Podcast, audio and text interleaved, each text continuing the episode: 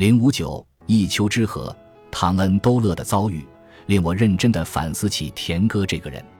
我会不会看错了这个坏事做尽的人物？表面上看，我知道他想干什么，而且他也亲口告诉过我。可我真的看穿了他背后的目的了吗？田哥宣称拉皮条是门艺术，一门伟大的男性艺术，一门人人都追求的艺术。这一番理论经过他的妙笔得到了验证。他那蛊惑人心的不烂之舌，他的自我表现和口头表达能力。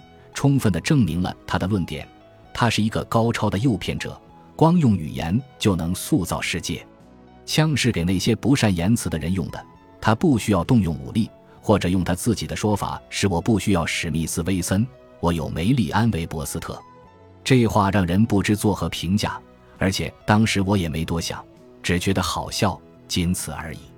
在其他人面前，我见过他把牛吹得走火入魔的样子。我见过他沉溺于圆滑精明的话术而不可自拔，那是皮条客行业的圈套，被他自己给写进了回忆录里，作为如何识破骗局的几大信号。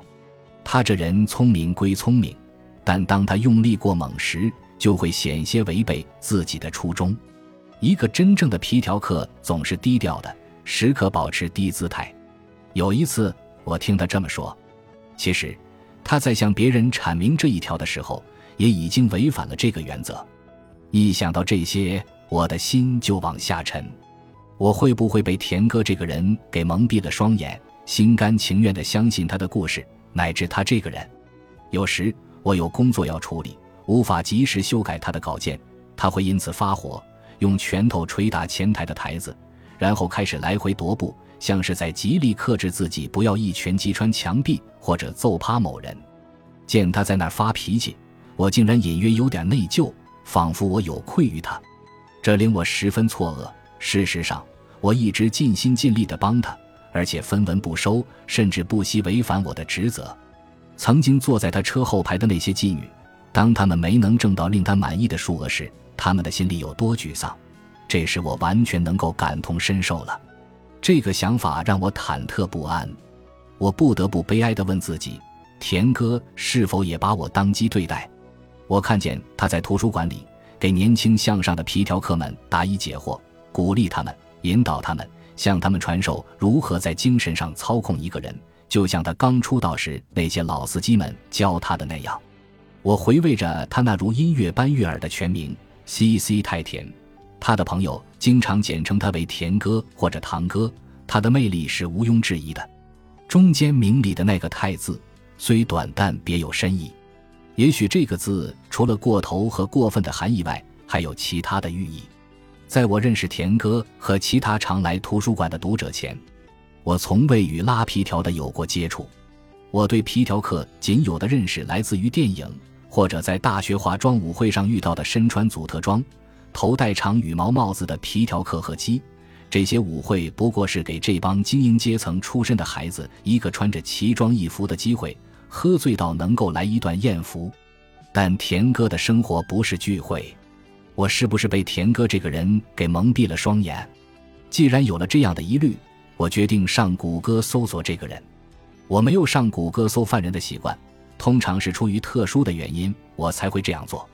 比如说，在聘用某个囚犯当管员前，我也许会谷歌一下，看看他是否有生吞活吃任何监狱管员的前科。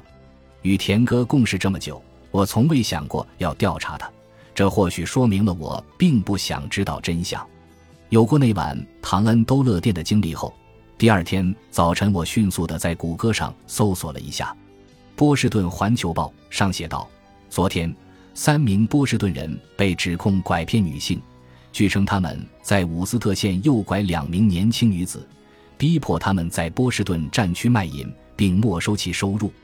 另一份最近的报道说，来自罗克斯贝里的三十五岁男子查尔斯·贾维斯昨天在位于马萨诸塞州昆西的速八汽车旅馆被捕，当时正与一个十四岁的少女在一起。该少女一天前离家出走。贾姓男子被指控强奸、拐骗和诱骗少女卖淫三项罪名。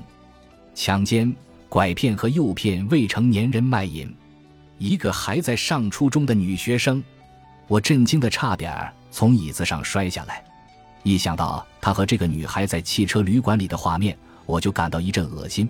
这比我昨晚在唐恩都勒看见的还要严重。这是世界上最恶劣的罪行之一，就连最坏的罪犯也会谴责他。或许我更应该感到恶心的是，我怎么会如此轻率地接受了这个家伙？几个月来，这个人一直大言不惭地对我说他是个拉皮条的。我一直不以为然，现在却突然为之震怒。还要厉声谴责他是个皮条客，我有什么脸面这么做？是我不对，是我故意忽视了一个真正的皮条客究竟意味着什么。他刻意粉饰了一些关键的细节，他假装忘了给我看书中的某些章节，告诉我还没写好。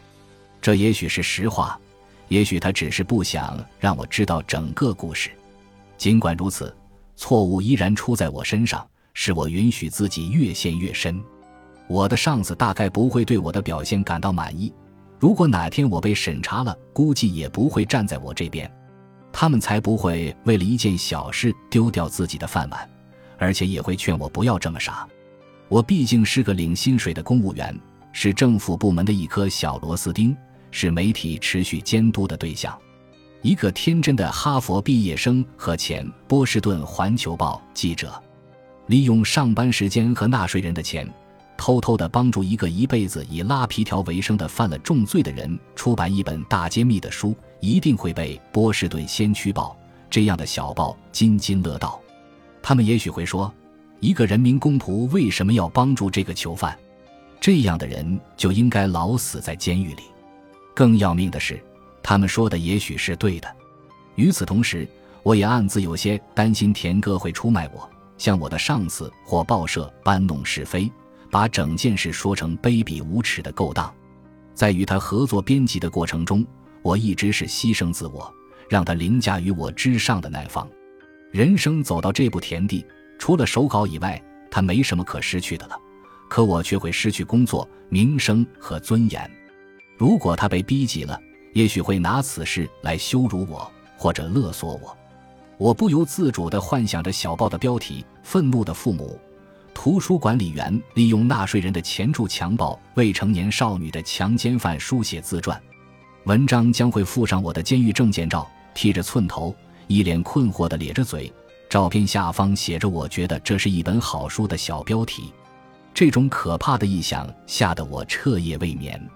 我一句解释的话也没说，便从田哥身边走开了。我要对他说什么呢？对他说：“对不起，我现在才发现，原来你是个人渣。我是否该给亲爱的礼仪小姐写封信，问她如何不失礼节地与一个拉皮条的朋友绝交？自从对他及我自己感到失望和愤怒之后，我开始站到了中间派的立场，明哲自保，并采取躲人的战术。他叫太田，我叫太忙。我突然忙得没时间坐下来和他说话，没时间校对和录入他的文字。”我需要和他保持一些距离，而他很快的也对我有所警惕，即使是在日常的礼尚往来中，也毫不掩饰他对我的怨恨。他知道我知道了。本集播放完毕，感谢您的收听，喜欢请订阅加关注，主页有更多精彩内容。